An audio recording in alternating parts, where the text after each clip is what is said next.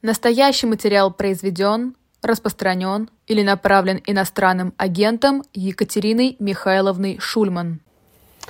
Здравствуйте, в эфире программа «Статус». Работают три YouTube-канала. Канал Екатерины Шульман, канал «Живой гвоздь» и канал «Бильд на русском». Здравствуйте, Екатерина Михайловна. Здравствуйте, Максим Владимирович. Наконец-то мы в одной студии, как в старые добрые времена. Сколько лет, как говорится, сколько зим. Сколько вторников. И надо сказать, что сегодня будет нестандартный выпуск, потому что так много нападало не новостей, но событий, что мы сегодня в основном только о них. И в конце будут вопросы от слушателей. Зато будет и хорошая новость. Оу!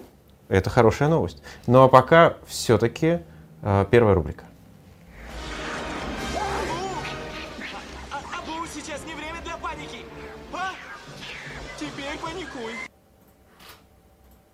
Государственная Дума очень старалась обратить свое э, внимание, о, точнее, ваше внимание на себя э, сегодня. А кто не старается? Помните, как послание президента Федеральному собранию даже было приурочено исключительно к нашему с вами эфиру? Все важное, что происходит, происходит во вторник. И а, происходит таким образом, чтобы к 9 вечера по Москве мы с вами могли уже иметь некоторое общее представление о том, что происходит. Значит, смотрите, дорогие слушатели, действительно у нас сегодня рубрика «Не новости, но события» расползется а, практически на весь эфир, за исключением вопросов и хорошей новости, потому что Because reasons, потому что много действительно у нас всего важного. Мы с вами поговорим о принятом Государственной Думой законе, вносящем изменения в порядок призыва. Говорить мы с вами будем об этом в следующем порядке. Значит, сначала мы поговорим о процедурной, собственно, законотворческой части, как это происходило.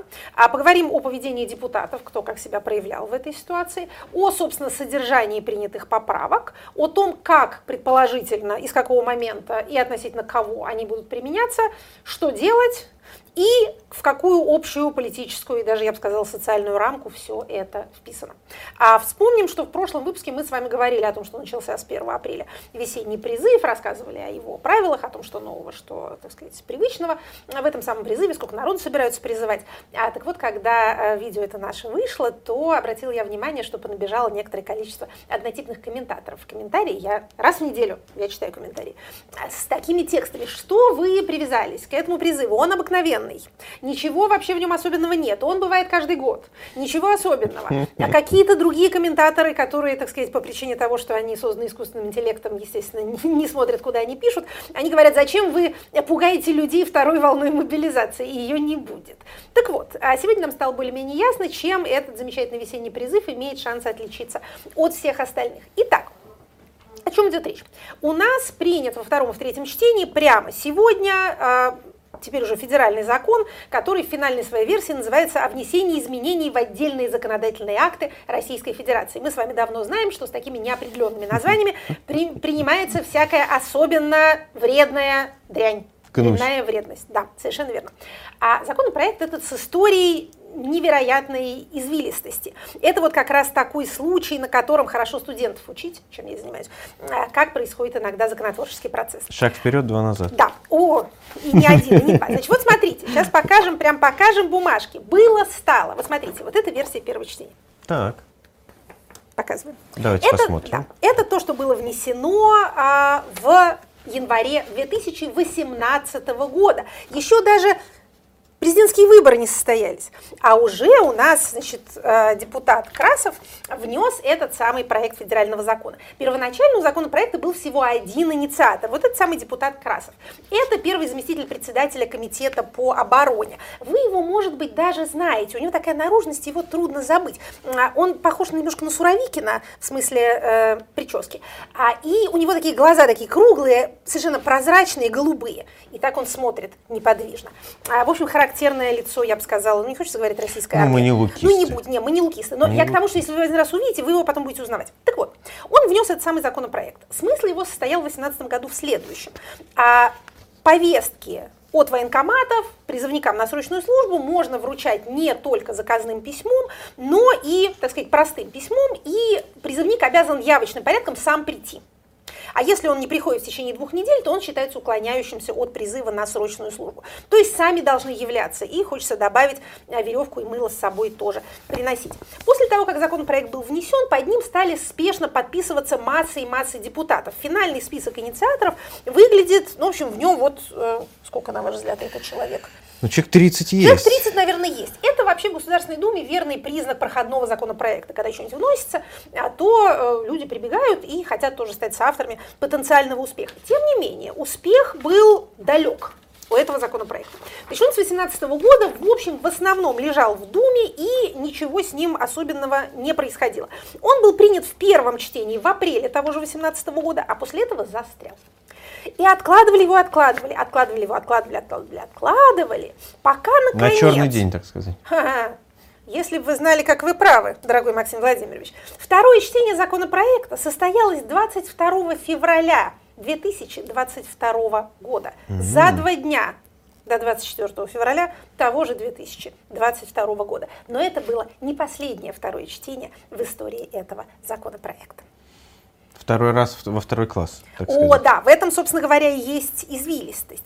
То есть, соответственно, он был принят во втором чтении один раз, а потом опять откладывался, откладывался, откладывался. Потому что даже в весной многошумного 22 года публика как-то начала возмущаться тем, что призывникам предлагается не, не ждать вручения повестки, а как-то знать, что она им в принципе вручена, как это, э, чуя свою статью, как э, в прогулках с Пушкиным э, написано у Синявского и Даниэля, так вот, чуя свою статью, э, призывник должен, потенциальный призывник сам должен явиться с повинной в военкомат. Так вот, это как-то не понравилось общественности, какова бы она ни была, и этот законопроект стал откладываться снова. И вот теперь, что с ним происходит? Значит, для того, чтобы внести дополнительную поправку, нужно законопроект вернуть во второе чтение, принять поправку, принять во втором чтении еще раз, потом принять в третьем. Опять же, когда я объясняю это студентам, я обычно говорю так, вот представьте, что вы в сундук что-нибудь положили, а теперь вам нужно еще положить. Вам нужно открыть его, это возвращение во второе чтение, положить туда все, что вы забыли, это новая поправка, еще раз закрыть, это второй раз во втором чтении, и отправить, куда вы его там хотите. Это будет третье чтение. Вот это то, что произошло с ним сегодня. А, и это да. же опровержение э, знаменитой строчки «фарш невозможно, невозможно провернуть назад. назад». Оказывается, очень даже возможно. Мы сейчас прервемся и сразу после рекламы Расскажем, продолжим да, описание извилистого пути этого законопроекта.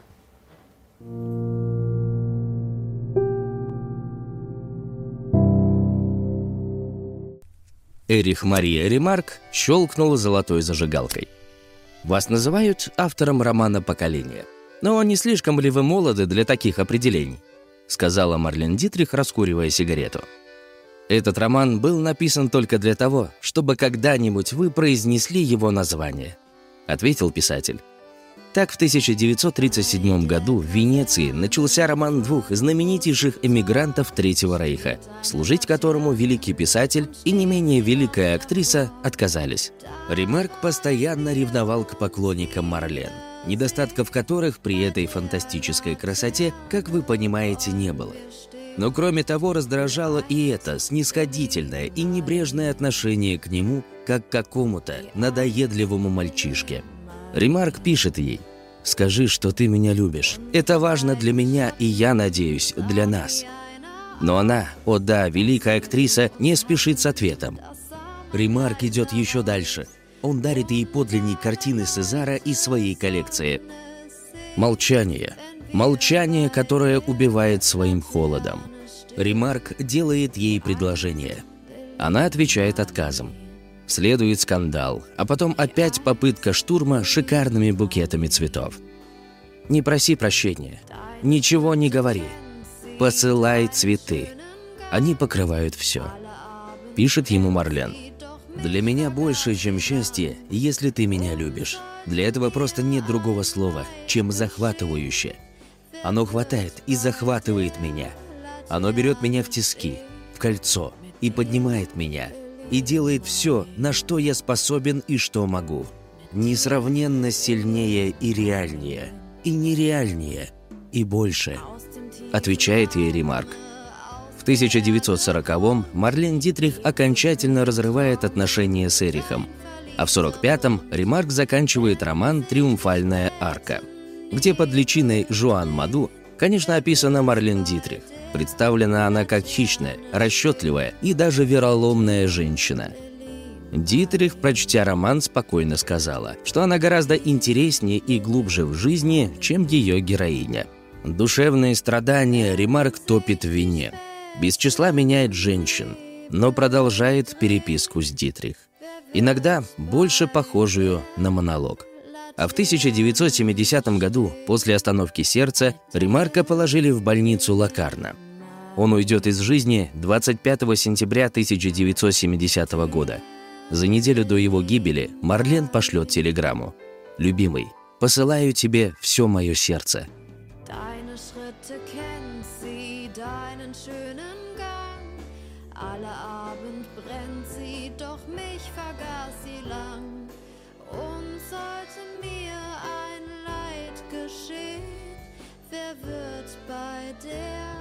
Laterne stehen?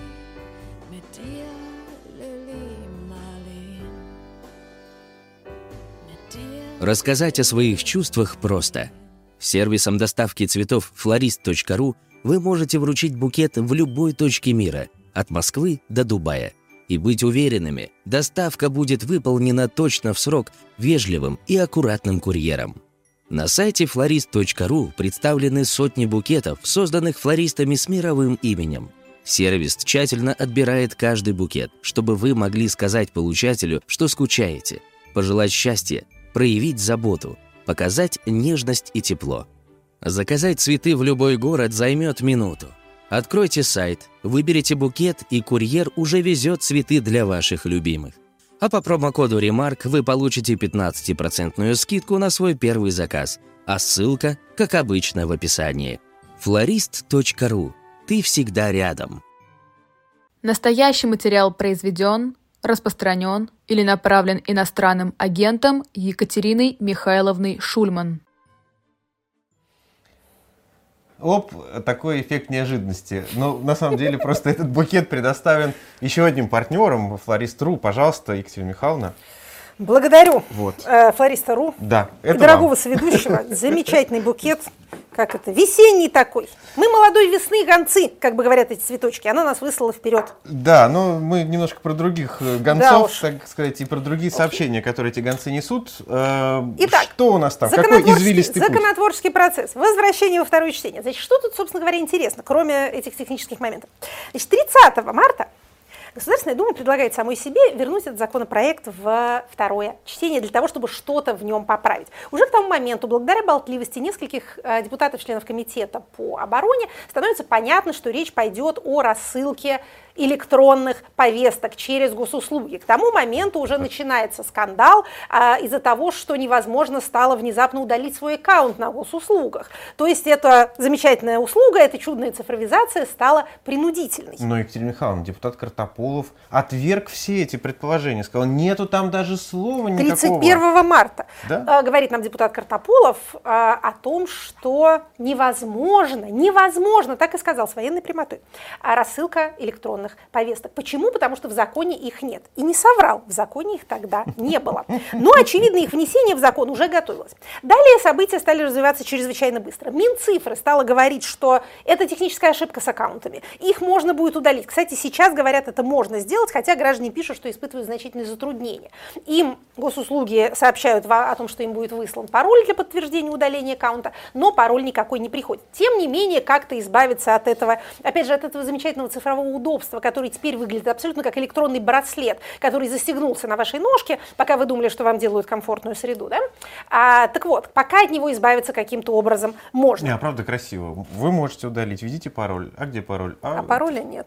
Как это называется в современной России? Аккаунт регистрирует тебя, как в этих известных шутках. Итак, значит, уже сегодня, 11 апреля, у нас принимается во втором и в третьем чтении вот такой вот законопроект. Так, давайте сравним. Давайте сравним. Было-стало. Да уж. Значит, это страниц, депутат Останин жаловался, что в нем 80 страниц, значит, на самом деле в нем 56, но в первоначальной версии было это вот со всеми потрохами, со всеми финансово-экономическими обоснованиями, отзывом правительства и прочими штуками, в нем было э, 5 страниц.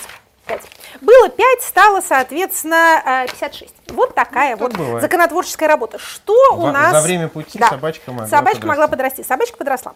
А что в связи с этим у нас, как себя проявляет, так скажем, депутатский корпус? Значит, депутат Картополов, наш одно из лиц, я бы сказала, этого созыва, наряду, наряду например, с депутатом а, Пискаревым, скажем, или депутатом Выборным, или депутатом Луговым, другими вот такими активными законотворцами. Депутат Лантратова тоже ее не забудем. Так вот, а, он говорит, что а, теперь электронные повестки в законе, если их вам прислали, то даже если вы не прочитали это сообщение, повестка считается вам доставленной, соответственно, если вы игнорируете ее призыв, даже не видя его, то вы считаетесь уклонистом. Что делать тем, а, у кого никаких аккаунтов на госуслугах нету, не сообщается. Значит, надо признать, что не весь депутатский корпус, что называется, радуется происходящему. А поправки появляются в думской базе сегодня же, сегодня днем. Значит, вот поправки вот этого объема, Предполагается, что будут освоены и изучены депутатским корпусом, теми людьми, которым предстоит за это голосовать, в течение Двух ни, часов. Нисколько во времени. Вот как-то так мгновенно, как, знаете, нерадивый студент готовится к экзамену, как это, какой предмет сдаем. Вопрос на, вопрос на тройку. Что, собственно говоря, там написано. А мы отметим, как это, того, который не стрелял, мы отметим депутата Нину Останину, коммунистку, которая еще за несколько дней э, в своем телеграм-канале возмущалась, бил тревогу и говорил, что готовится вот такая вот безобразие. А депутат Нина Останина, естественно, горячий поклонник спецоперации, это все понятно, но она также пытается все время пробить на законодательном уровне льготу для отцов трех и более детей. А каковая льгота как бы существует в неких рекомендациях Генштаба, но никто ее не видел. Поэтому призывают и отцов, и с детьми, и без детей, э, совершенно ни на что не глядя, потому что законодательной базы нет. Знаете, это вегетарианское людоедство такое. А, опять же, мы отмечаем А как она поведение депутатов. в итоге? Так вот, слушайте, значит, ам, она выступала, сказала, что это неуважение к депутатскому корпусу, принимать целый закон после того, цитирую, как мы послушали телевизионные интервью и за два часа посмотрели поправки. Такого не было на моей памяти еще ни разу. Ну, честно говоря, депутат Останина Бывало, лукавит. Даже на моей памяти, а я несколько моложе, такое бывало, бывало в депутатской практике. Это неуважительное отношение к нам, депутатам, с этим соглашусь. Итак, Значит, она вроде как воздержалась при голосовании, потом вроде как извинялась и говорила, что это было по ошибке. Но, по крайней мере, ее голоса в числе голосов «за» нет. Так же, как нет голосов 55 других депутатов. Значит, о том, что кто-то проголосовал против, об этом мы даже не мечтаем. Значит, тут у нас в списке воздержавшихся э, депутат Кузнецов от э, «Справедливой России», он тоже утверждал, что попал пальцем в небо, а куда-то не туда, да, но не голосующие, как вы понимаете, не добавляют в копилку голосов «за», следовательно, ну, в общем, по факту для судьбы законопроекта это то же самое, что голосовать против. Что мы тут видим? Мы видим, а, поскольку законопроекты, как вы понимаете, достаточно токсичные, мало кого радует, когда их принудительно призывают куда бы то ни было, то мы видим довольно большое количество неголосующих коммунистов. Мы видим некоторое количество неголосующих а, депутатов от фракции «Новые люди», в частности, Сардану Авксентьеву. Мы видим действительно людей типа Милонова, которые, наверное, просто отсутствовали, потому что там якобы у нас чуть ли не где-то воюют, а неизвестно где. Или там депутат Делягин, наверное, тоже просто его нету. Не голосовал Гартунг, не голосовала Оксана Дмитриева, а, а вот депутат Бородай, например, тоже не голосовал э, от Единой России, но ему очевидно, ему очевидно некогда. Но такие э, видные, я бы сказала, коммунисты, как депутат Арефьев, например, или, или Куриный, а, это вот люди, которые, как мне кажется, не голосовали все-таки а, преднамеренно. Мархаев Вячеслав, помните, бывшего Да, конечно. сенатора, тоже, а, тоже не проголосовал за это все удовольствие. Собственно, вот не голосовала и сама Нина Останина. Певцов Дмитрий, новые люди, страстный поклонник войны, но, тем не менее, не голосовал. Депутат Саблин, но тут, говорят, тоже воюет. Депутат Савельев, тоже единорос, тоже не голосует. А вот депутат Смолин Олег Николаевич, тот, я думаю, не голосовал сознательно. Челенгаров, ну, не знаю, где, я давно его, честно говоря, не видела. Шургунов от э, КПРФ, Ух лите- литератор бывший, а, тоже не голосовал. Мы это все отмечаем, потому что если мы отмечаем, так сказать, нехорошее поведение депутатов, то вот такое поведение депутатов, девиантное, мы отмечаем тоже. А Итак, как вам Володин на сегодняшнем заседании, который цикл на депутатов за то, что они возмущались э, и требовали соблюдения регламента? Ну вот опять же депутат Останин очень жаловался на него, что и председатель комитета по обороне меня не слушал, я там опять про своих отцов, не своих отцов, а а они, значит, никак не слушают меня и вообще не обращают внимания на депутатов. Ну, спикер был сегодня свиреп, э, свиреп, так сказать, яростен. А, Видимо, это необходимо для того, чтобы депутатский корпус не задумался на мгновение, чем они, собственно говоря, заняты. А чем они заняты? Мы с вами поговорили о процедурной части, давайте поговорим о части, э, так сказать, содержательной. Смотрите, когда мы говорили о мобилизации, об ее, так сказать, предварительных итогах, промежуточных итогах и о тех уроках, которые пытается из нее извлечь административная машина, мы говорили о том, что к мобилизации эта самая административная машина и в своей гражданской, и в своей военной части оказалась не готова, прежде всего из-за отсутствия информационных баз. По-прежнему военкомы э, ориентируются на картотеки, бумажные, устаревшие. Приходили повестки покойникам, приходили повестки людям, которые давно не живут туда, там, где их пытаются разыскивать. И нет никакой единой базы. Потом был принят указ президента, о котором мы много-много раз говорили, потому что это действительно важно, это то, на что вся административная машина ориентируется. Указ был о цифровизации всего происходящего. Мы помним, что эта цифровизация должна была происходить в два этапа. До конца года, до 31 декабря 2022 года, должны были быть оцифрованы данные военкомов, военкоматов, точнее говоря, и далее к 2024 году должна была быть создана вот эта вот единая база, единый реестр воинского учета он называется. Мы с вами зачитывали, кому из ведомств поручено какие сведения туда поставлять. Там в том числе там не только военные ведомства, там и Минсельхоз должен рассказывать, сколько у них трактористов, и а, значит, Минспорт должен рассказывать, э, сколько мастеров спорта в каких видах. То есть вот самые-самые разные ведомства должны разного рода сведения добавлять вот в этот единый реестр. Этого единого реестра не существует. Вообще одним из, так сказать, немногих, одной из немногих систем сдержек и противовесов в России является межведомственная конкуренция, межведомственное соперничество. Ведомства, министерства, службы, агентства очень неохотно делятся друг с другом информацией. Их информационные базы – это их ресурс. В особенности это касается силовых структур. Поэтому, как только речь заходит о том, чтобы создать что-нибудь единое, обычно ничего из этого не получается.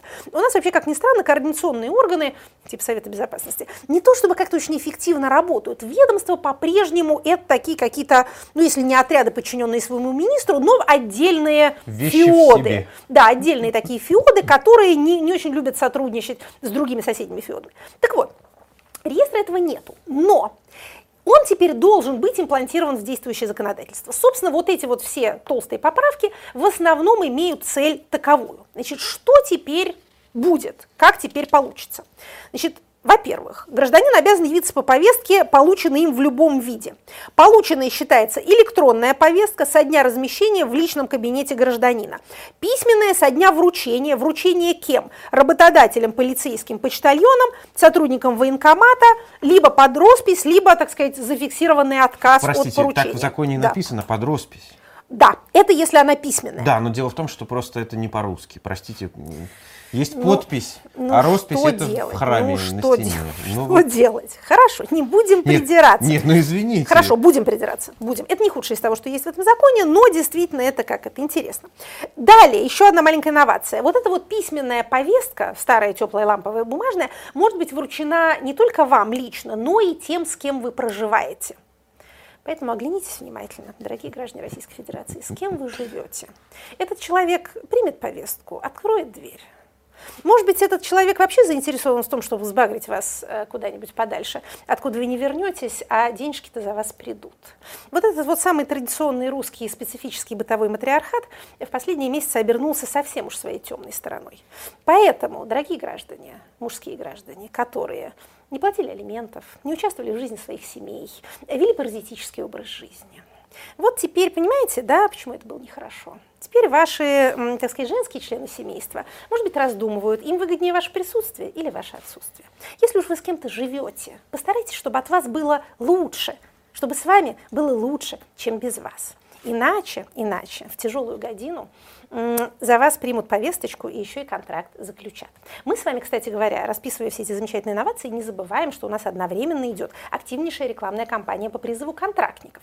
Вообще, когда мы с вами дойдем до общей, так сказать, политической рамки, нам станет понятно, что все эти действия есть попытки, опять же, извлечь уроки из прошедшей мобилизации и сделать получше, не так плохо, как в прошлый раз получилось, но при этом все-таки набрать людей. Итак, новация номер раз – это вот это вот самое обязательное вручение, вручение в электронном виде, которое уже не зависит от того, видели вы ее, э, эту повестку электронную, заходили вы в свой аккаунт или нет. Кстати, знаете, на что это похоже? На электронное голосование, тоже без участия человека. Вы вроде как и не ходили никуда голосовать, а голос ваш уже куда-то отдался. Давайте попробуем зафиксировать здесь. А, Получается, у вас может быть даже и нет аккаунта, но государство считает, что оно отправило вам в аккаунт. э, Нет, если у а вас как? его все-таки нет, почему э, граждане бросились удалять аккаунты? И почему сначала, и, видимо, даже сейчас им чинят препятствия в этом деле благородном? Потому что если у вас нету тети, то вам ее не потерять. Если у вас нет аккаунта, то вам туда не может ничего прийти. А как Тогда... я это докажу, что у меня нет аккаунта потом? Ну, просто... а, а как, э, а куда вам прошлют? Ну, они, они скажут, что теперь мы считаем, что он у вас есть. Вот и все. Мы отправили. А там, как говорится, видели, не видели, это... Смотрите, Какой наш? темное место вот этих всех поправок состоит в том, как именно доказывается вруч- не вручение, а отправка повестки.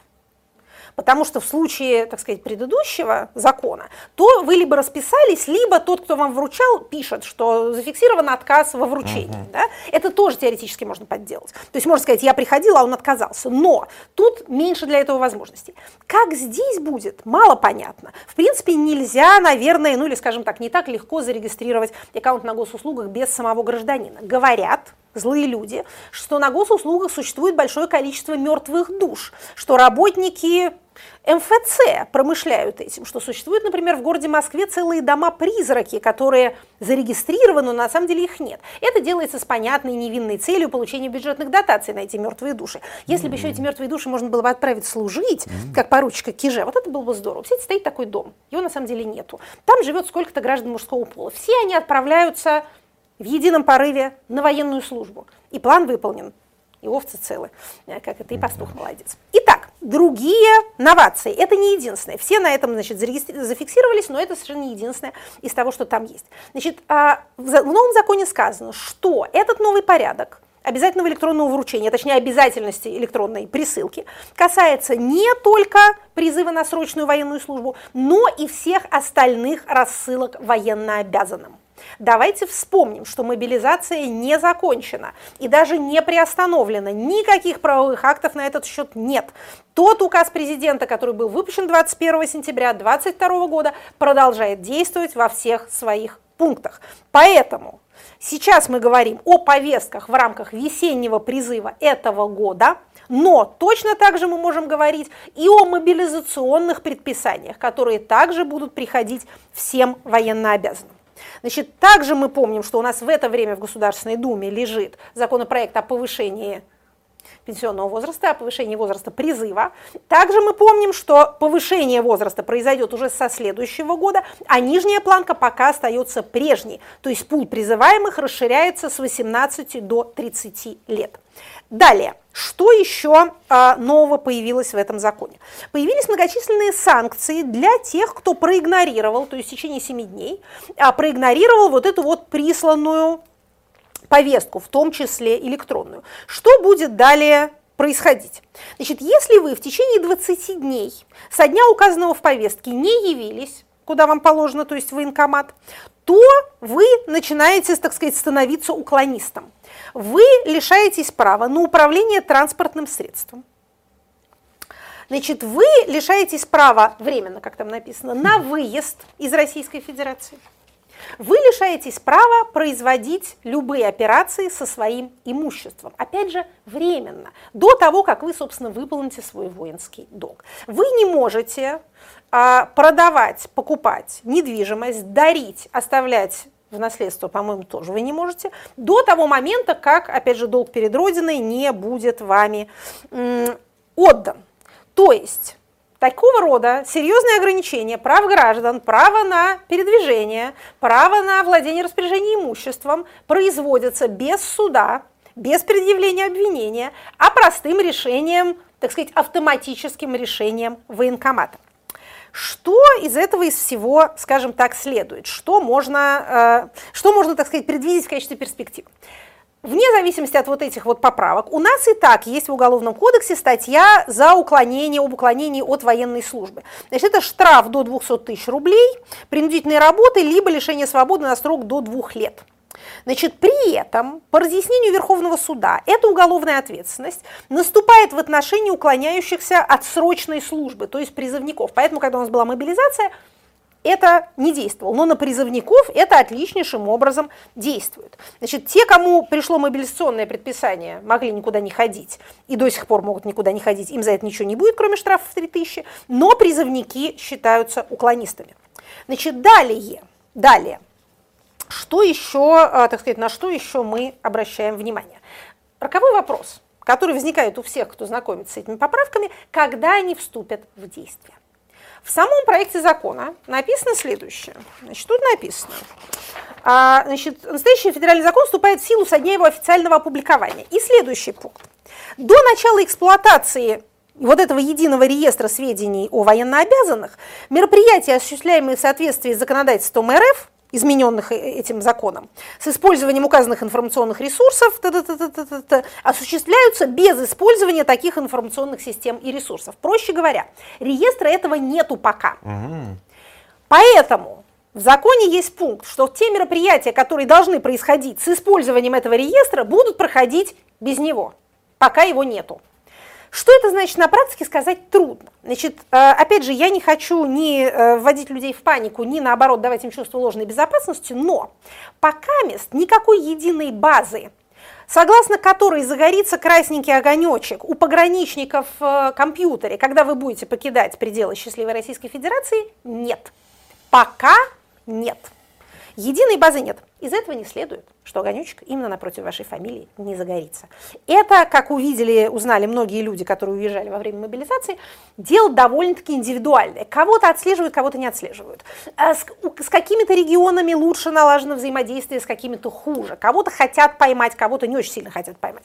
Опыт мобилизации говорит, что в общем уезжают уехали практически все, кто хотел. Уехать насильно так особенно никого вроде бы не а, ловили. Возникает вопрос, который, наверное, особенно хорошо прозвучит в рамках нашей с вами программы. А как же наш любимый постулат о том, что режимы такого типа никогда не ограничивают выезд? Ну вот, вы украли вопрос у слушателей. Боже мой, как же так? Да. Я, поскольку я задаю его сама себе, то я не могу на него не ответить. Правильно, правильно. Значит, смотрите. Этот вопрос роковым образом связан с другим вопросом, который мы только что себе же задали. Когда начнет действовать вся эта красота? Вроде бы с момента опубликования. Это может произойти со следующего понедельника, потому что Совет Федерации собирается завтра, ему ничто не помешает одобрить этот закон, скорее всего, он так и сделает. Дальше президент его подписывает в течение двух недель, но может подписать и в тот же день, и на следующий день. И далее он публикуется и вступает в действие. Но Вообще-то говоря, закон не может иметь обратной силы, если он накладывает на граждан дополнительные ограничения и как-то ограничивает их права, а этот закон ограничивает их права очень сильно. В принципе, что называется, по уму, так вот, если с юридической точки зрения рассуждать, конечно, призыв, начавшийся и уже идущий с 1 апреля по одним правилам, не может с 17 апреля продолжаться по совершенно другим правилам. Нельзя ставить в неравное положение тех, кому пришла электронная повестка, и они могли ее игнорировать, и тех, кому она придет на следующей неделе, игнорировать ее нельзя. Был бы хороший кейс для Конституционного суда, если бы он в стране был. Прекрасный был бы кейс. Какой был бы, какой был бы разбирательство? А представляете себе коллективный иск? От группы призывников, от какого-нибудь НКО, который защищает права граждан, призываемых на военную службу. Прекрасное было бы разбирательство. Потом бы в учебниках для юридических вузов все это было бы. Но это если бы до кобы, во рту росли грибы. Значит, пока мы имеем следующее. Мы имеем вот это вот положение закона, которое я вам прочитала.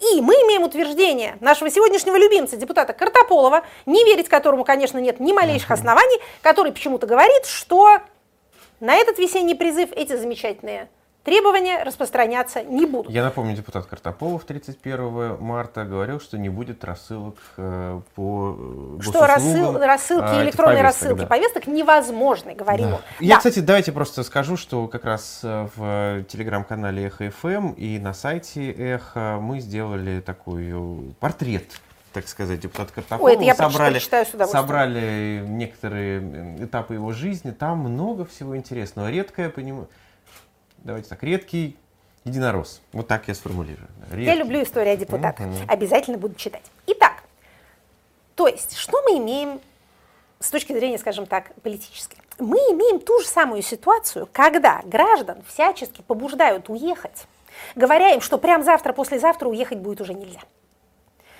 Из этого не следует, что завтра-послезавтра уехать будет можно. Ситуация эта чрезвычайная, поэтому политический режим находится в корчах и судорогах, которые могут привести его к тем трансформациям, которых он, может, даже и не планировал. Тем не менее, я вижу по-прежнему не столько запрет на выезд, сколько, наоборот, побуждения к выезду. Но, конечно, каких результатов так можно достичь, э, не может предположить самое смелое воображение. Нас Росстат на днях порадовал э, сведениями о том, что количество работающих моложе 35 лет снизилось до исторического минимума. Значит, у нас останутся На скоро, 1 миллион 300 тысяч человек. по сравнению с предыдущим годом. Миллион триста тысяч. Целый, простите меня, Екатеринбург. хороший, хороший город, в два раза больше почти, чем моя родная Тула. Исчезла, растворилась с рынка труда. Значит, у нас останется э, страна, населенная женщинами старше 50 лет. Вот мы-то и будем ею руководить, подозреваю я. Значит, всех молодых поубивали и распугали. Это, конечно, какая-то невероятная совершенно демографическая политика, заслуживающая отдельного рассмотрения. Тем не менее, тем не менее, значит, давайте подумаем, как это, паниковать или нет, как у нас Да. был в нашем э, фрагменте моего любимого мультфильма «Аладдин». А, Время паниковать или еще не время. Значит, за последние 10 лет граждане Российской Федерации перестали бояться призыва на военную службу, так как они боялись ее там при поздней советской власти.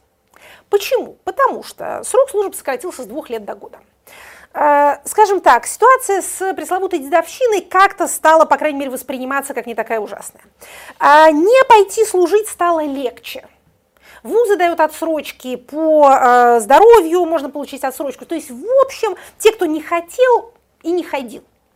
Более того, были люди, которые, наоборот, очень рвались в эту самую военную службу, особенно в национальных республиках, в регионах победнее. Это был такой социальный лифт, была возможность заключить контракт через год. Сейчас есть возможность заключить контракт даже через несколько месяцев. И срочников очень сильно прессуют, судя по всему, чтобы они эти контракты заключали. Как вы понимаете, воздействовать на человека, который находится в твоей полной власти в твоей военной части, в общем, легче, чем на улице ставить будку и зазывать мимо проходящих свободных граждан. Приходите, значит, дорогие дедушки, мы вас за 190 тысяч закопаем в землю.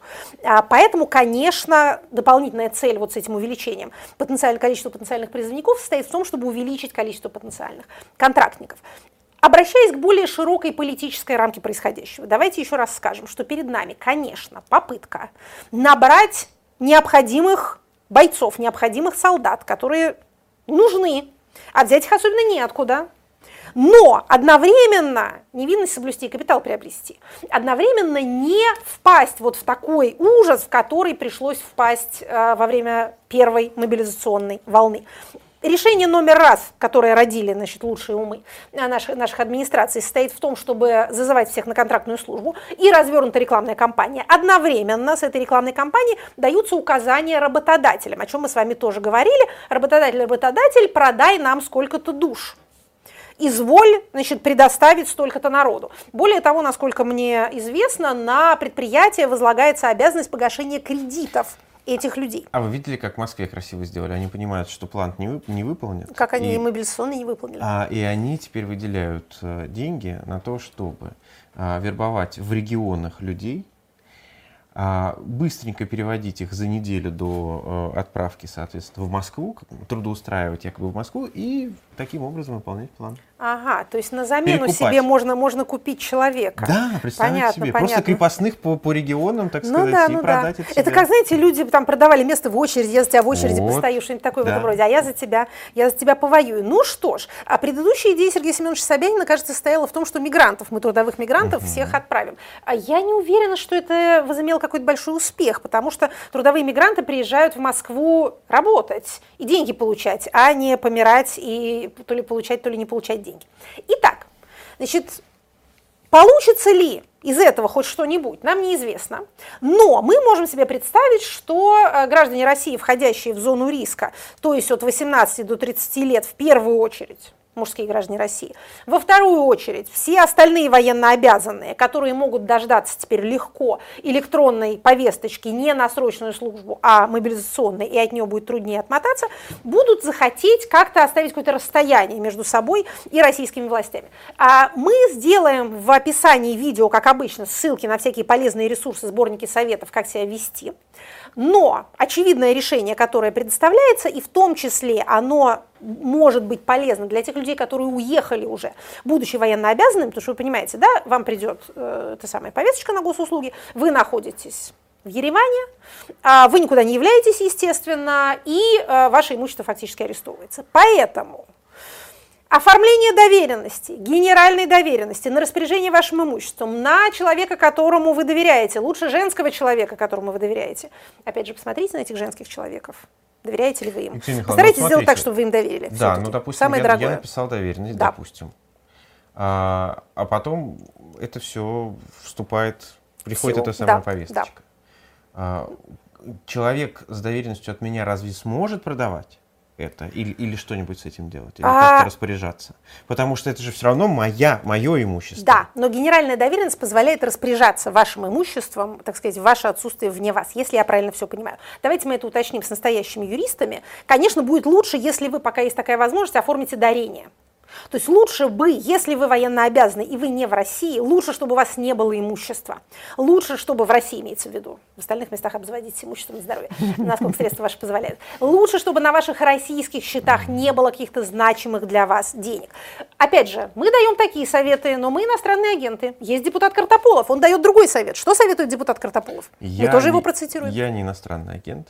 А, Но депутат Картополов, например, а, советует вернуться в Россию, отслужить, а потом ехать работать себе за границу.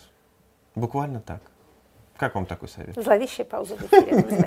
А, окей, опять же, дорогие слушатели, а, раз вы нас слушаете, то вы, наверное, обладаете какими-то мыслительными навыками, определенным интеллектуальным ресурсом. Поэтому мы не будем держать вас за идиотов и будем представлять вам разнообразную, скажем так, информацию.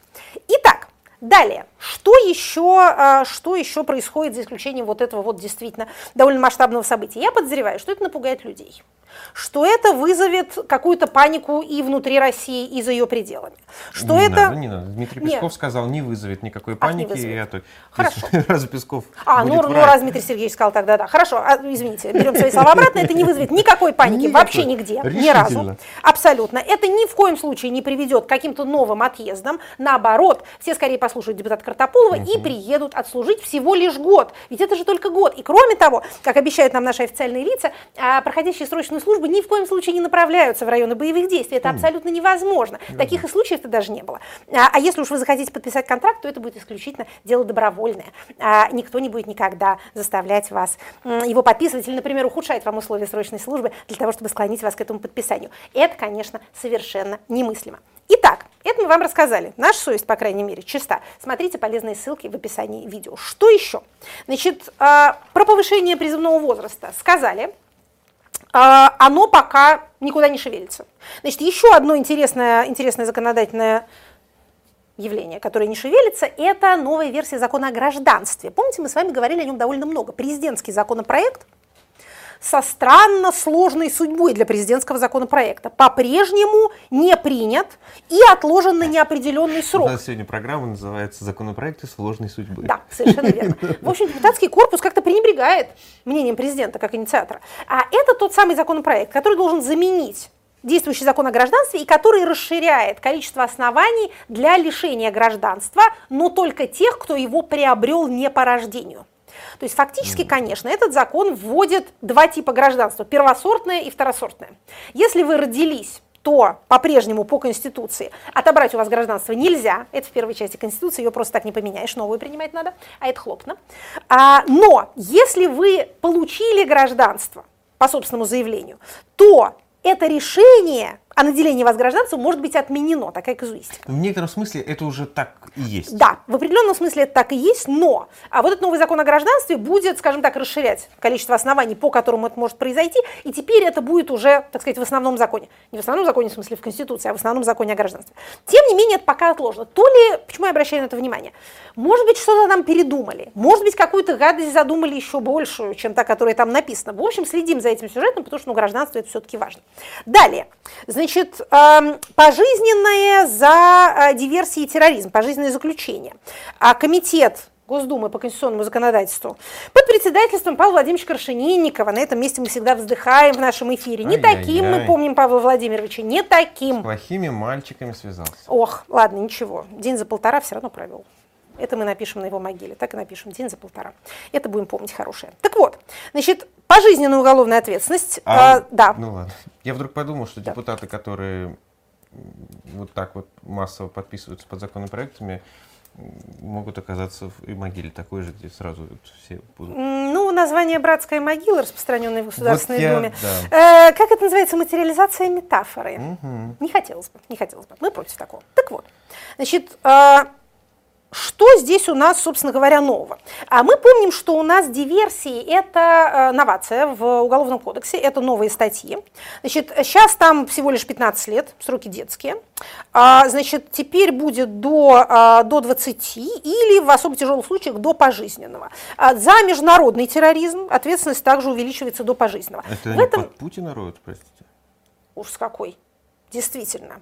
Вот так на следующем, на следующем этапе скажут, а вот смотрите, Международный уголовный суд э, велел.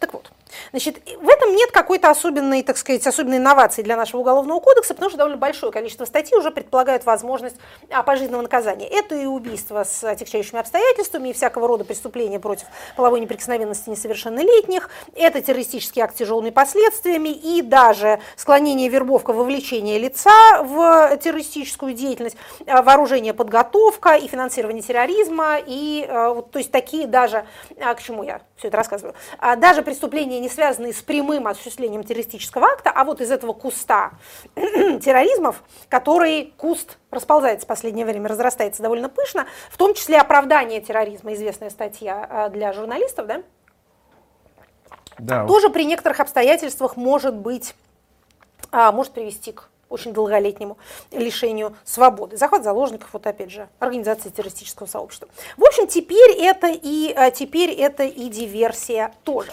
А на прошедшей неделе а, вечный сюжет о смертной казни опять у нас появился в информационном пространстве. Опять стали э, на эту тему говорить. У нас несколько из таких вечно-зеленых сюжетов. Это захоронение Ленина, переименование Волгограда в Сталинград и возвращение смертной казни. А, Пока, что называется, пока ничего. В этот момент обычно выступает сенатор Клишас, показывает свою доброкачественную сторону и говорит, нельзя возвращать смертную казнь. Конституционный суд высказал свою позицию. В общем, как-то вот за законность выступает. Он, кстати, время от времени это делает. В другое время он говорит другое. Поэтому мы, опять же, обращаем внимание и на доброкачественность, и на злокачественность его публичной деятельности. Но одно Но маленькое... раз, кажется, не выступил. Про смертную казнь Да. выступил. А, выступил, Нет, ну, выступил, ну, выступил. хорошо. Не, не, он всегда это говорит.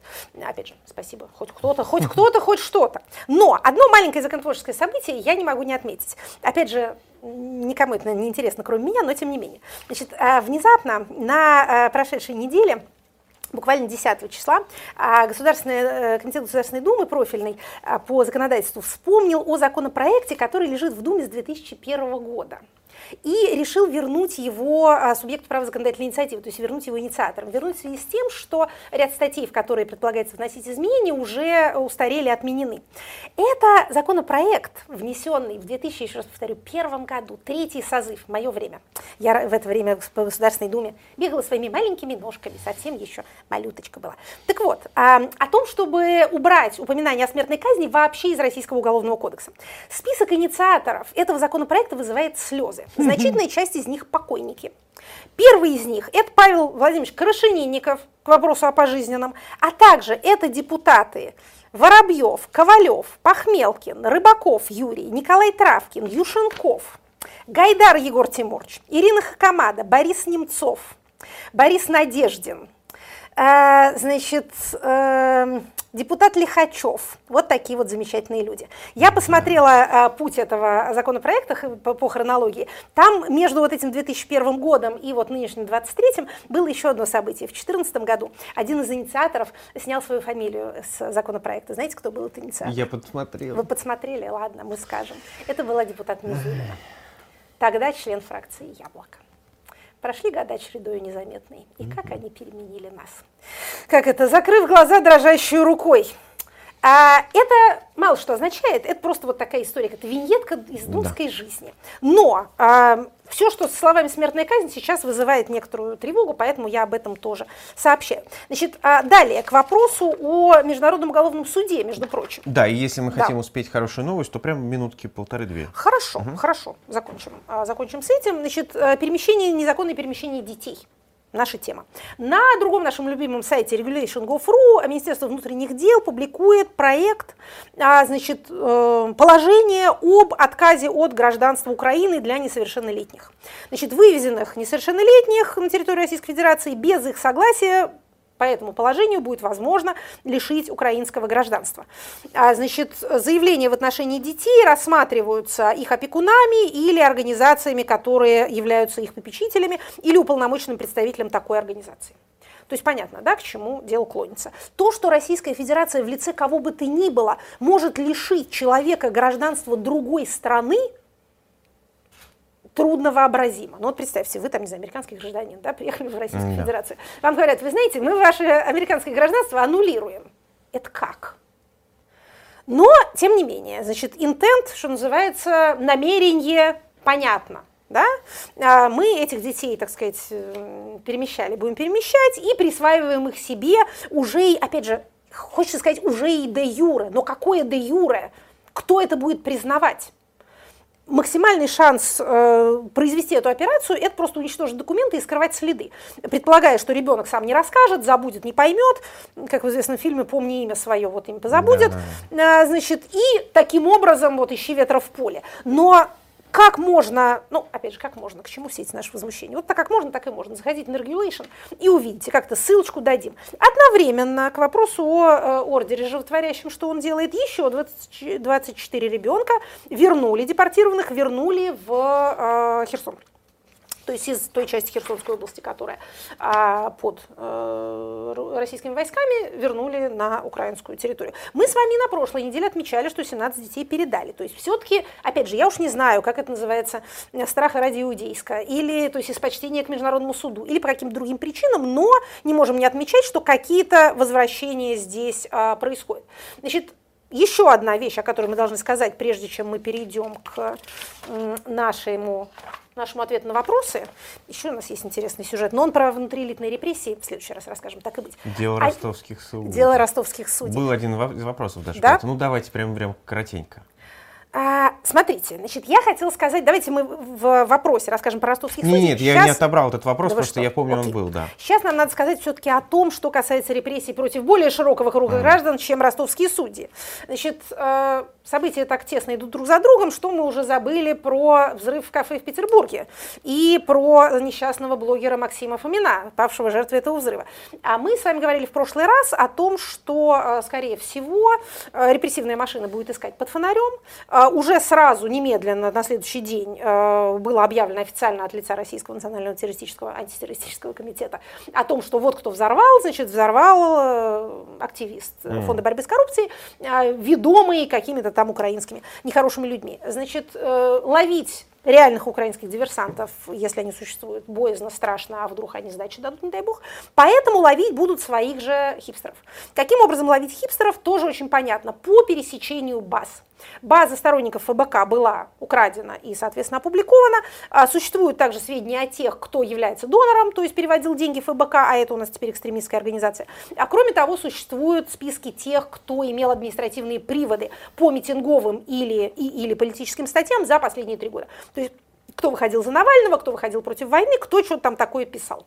Значит, мы в прошлый раз говорили, что если вы так сказать, отметите несколько галочек в этом бинго репрессивном, который мы публиковали, подумайте серьезно над своей безопасностью. Если вы при этом живете по месту регистрации, может быть, вам, опять же, я не, не буду говорить там бегите в тапках, да, или теряя тапки, но подумайте, подумайте. Над своей геолокацией. На своей геолокации, да. Значит, э, какой-то особенно массовой эта репрессивная кампания может и не стать, потому что сил нету, не до того, говорят нам э, граждане России, что репрессивные органы заняты в основном э, переделом собственности, сейчас самое золотое время для этого, поэтому, может быть, не- скажем так, не так сильно они хотят кого-то там ловить, но кого-то поймать надо, отчитаться надо, давайте это будете не вы, давайте вы не будете помогать этим людям делать свою отчетность. Ну, а я давайте скажу про shop.diletant.media. Там сегодня предлагается книга «Девятный спас». «Девятный спас» — это книга э, Бориса Акунина, и там будет открытка от автора. Э, Пожалуйста, заходите, выбирайте, покупайте. Ну, а мы теперь к последней рубрике. Вопросы от слушателей. А, Давайте начнем с Фейсбука. А, Демид, 27 лет, спрашивает вас. Предвидится ли возникновение российских политических лидеров за границей, которые будут представлять россиян в оппозиции? Все говорят, вот если бы Навальный, и это уже выглядит как самооправдание, мол, у нас лапки, потому что Навальный в тюрьме. Есть ли светлое будущее? Светлое это будущее без сомнения есть. Вопрос только, как до него дожить. В этом вся проблема. А так-то, ну куда же оно денется? Не провалится же страна вся целиком сквозь землю. Хотя ну нет, не провалится в любом случае. Так вот, по поводу представительства россиян за рубежом. Этот вопрос задается регулярно, и я надеюсь, скажу туманно, что через некоторое время какой-то организационно разумный ответ на него можно будет дать. Дело в том, что любые собрания за пределами страны, которые претендуют на легитимность, выглядят всегда балаганом. Потому что на роковой вопрос, кто вы такие, почему вы здесь собрались, почему эти собрались, а другие не собрались, ответа не существует. Нельзя проводить выборы, когда у вас нет первоначальных структур, организующих эти выборы. Нет списков, нет ЦИКа, и непонятно, как его формировать. То есть за рубежом возможны, как показывает опыт предыдущих иммиграций, опять же, мы же не первые такие замечательные, а мы, как всегда, зациклены на собственном историческом опыте, поэтому мы смотрим на, скажем, там, первую волну а, иммиграции а, после 17 года или на последующие, и тоже видим их в основном или, или комическую, или трагическую сторону, особенно вот первая иммиграция, она там образовывала какие-то структуры, они инфильтрировались агентами НКВД, этих людей там похищали, кого-то уговаривали возвращаться и убивали уже в Советском Союзе. Все это, в общем, мало к чему привело. Кто-то а, решил в там, конце 30-х, что надо с Гитлером посотрудничать. Это очень хороший путь борьбы с большевиками. В общем, всякое было, ничего особенно хорошего. Но существуют другие исторические примеры. И это исторические примеры, например, стран Латинской и Южной Америки, которые переживали опыт кровавых и многолетних, многодесятилетних диктатур. Ну, знаете ли, большевики тоже в эмиграции собирались сначала. Тоже опыт. Это тоже опыт с другой стороны. Были ведь и люди, которые вернулись из эмиграции, пришли к власти. Да. Отлично получилось. Не дай бог никому. Так вот, вернемся все-таки к Латинской Америке, как-то поспокойнее. Хотя, может быть, это так кажется издалека. Опять же, самим людям из Латинской Америки совершенно не кажется, что это поспокойнее. Еще раз повторю, каждому своя слеза слона. Так вот, что работает в эмиграции? В эмиграции работают помогающие структуры. Помощь приехавшим и вызволение тех, кто подвергается преследованиям на родине. Значит, у нас эти все роковые моральные вопросы встают, надо уезжать, не надо уезжать, как будто мы все вчера родились, как будто это первое, так сказать, первый репрессивный политический режим на лице земли. Вообще обычно если э, люди подвергаются опасности, то надо помогать им избегать этой опасности, если они сами на это согласны. Поэтому всякая, так сказать, вывозная деятельность приветствуется чрезвычайно.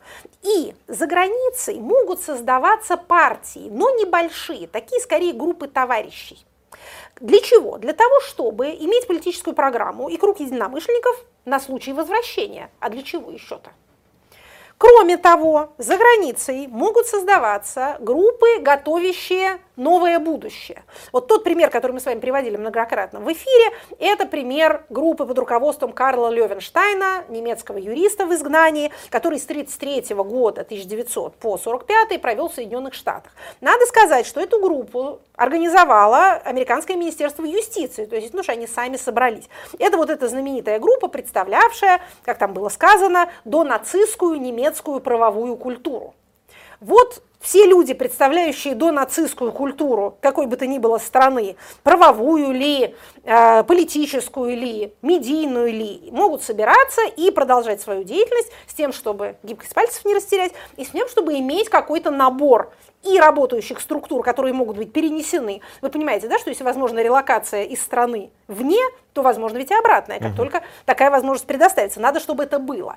И для подготовки документов списков, знаете ли, э, проектов. Это только кажется, что у всех есть по 33 проекта Конституции. Когда дело доходит до дела, выясняется, что ничего подобного нету. А еще важнее, точнее, одинаково важны наравне с правовыми проектами, проекты организационные, конституционные совещания пресловутые, как собирать, какой-нибудь круглый стол национального примирения, как устраивать.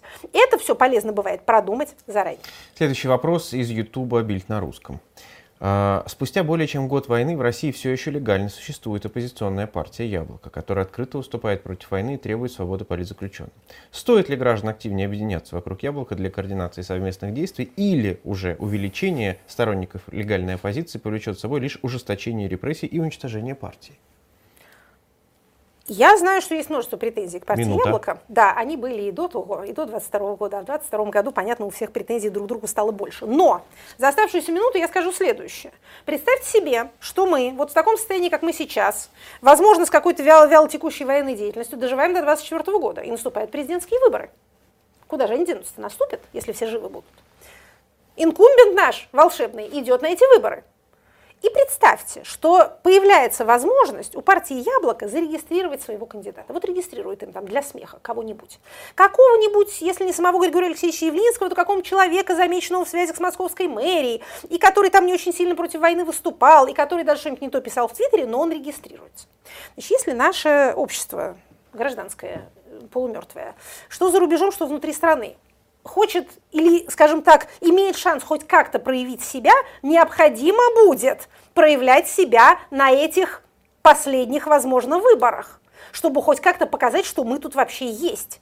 И тогда, может быть, нам всем придется агитировать за этого кандидата. Как, э, знаете, на чилийском референдуме кампании «нет» была, когда Пиночет решил со своей конституцией выйти внезапно, а то оппозиция, объединившись, вот тогда надо объединяться, да, не сейчас, а вот тогда, когда будет цель понятная, понятная организационная цель. Так вот, объединившаяся оппозиция начала кампанию, имея такую легальную возможность, против этой самой конституции. Пиночет тогда не пал, но это был этап.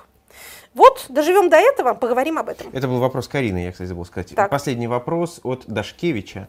А, какую степень, это, Твиттер Эхо, какую степень ответственности в государстве, авторитарном, демократическом, несет Академия в вопросе принятия решений за внутреннюю и внешнюю политику? Насколько общее количество научных работ, публикаций, конференций формируют атмосферу для принятия важных решений внутри страны? Ответственность говорящих публично и еще и говорящих с трибуны, с верхней иерархической позиции чрезвычайно велика. Я всегда говорила о том, что мы, так сказать, люди обобщенной академии, люди очень привилегированные. Общество нас уважает, работаем мы в теплых помещениях, студенты на преподавателей кидаются редко, жизнь наша, в общем, если не, не усыпана розами, то, по крайней мере, не в забое чай работаем. Но за это у нас есть свои общественные обязанности. Значит, во-первых, никогда не учить тому, что вы не считаете правдой, во-вторых, не подставлять и своих собственных студентов, учеников, не выдавать их на расправу, а наоборот защищать их всячески, не обманывать молодых людей, поскольку перед ними мы несем ответственность. И ни за какие ковришки, ни за какие преимущества не говорить на публике, еще раз повторю, того, чего начальство требует, а вы это правдой не считаете. Вот научная истина для нас с вами, дорогие братья по классу, должна быть дороже жизни. Те, кто этого не соблюдают, предатели своего сословия. Хорошая новость. Хорошая новость. Итак, хорошая новость имеет некоторое отношение, между прочим, к президентским выборам, о которых мы говорили. Состоит она в следующем. Значит, в городе Санкт-Петербурге появилась легальная возможность поучаствовать в электоральном процессе, и кажется, вам за это ничего не будет. Значит, начался набор в УИКи, участковые избирательные комиссии. Набор продолжается в течение марта и апреля. Комиссии формируются на 5 лет, с 23 до 28 года.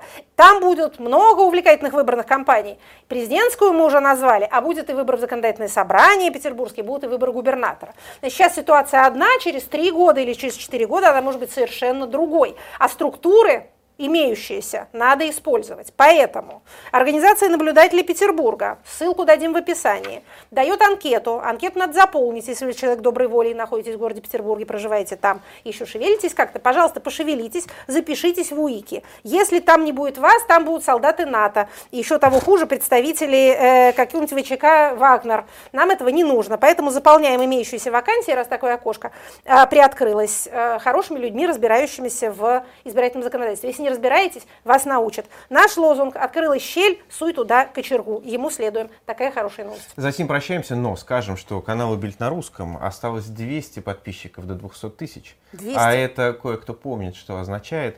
А, Как наберем 200 тысяч, так, э, соответственно, Я что-то объявим. обещала, кажется, А, так а- объявим, да. Ну и э, напомним, что 29 апреля в Берлине Александр Филипенко выступает. Надеюсь, что все там будем. Да уж наверняка. Пока. Спасибо. Это была программа Екатерины Шульман «Статус».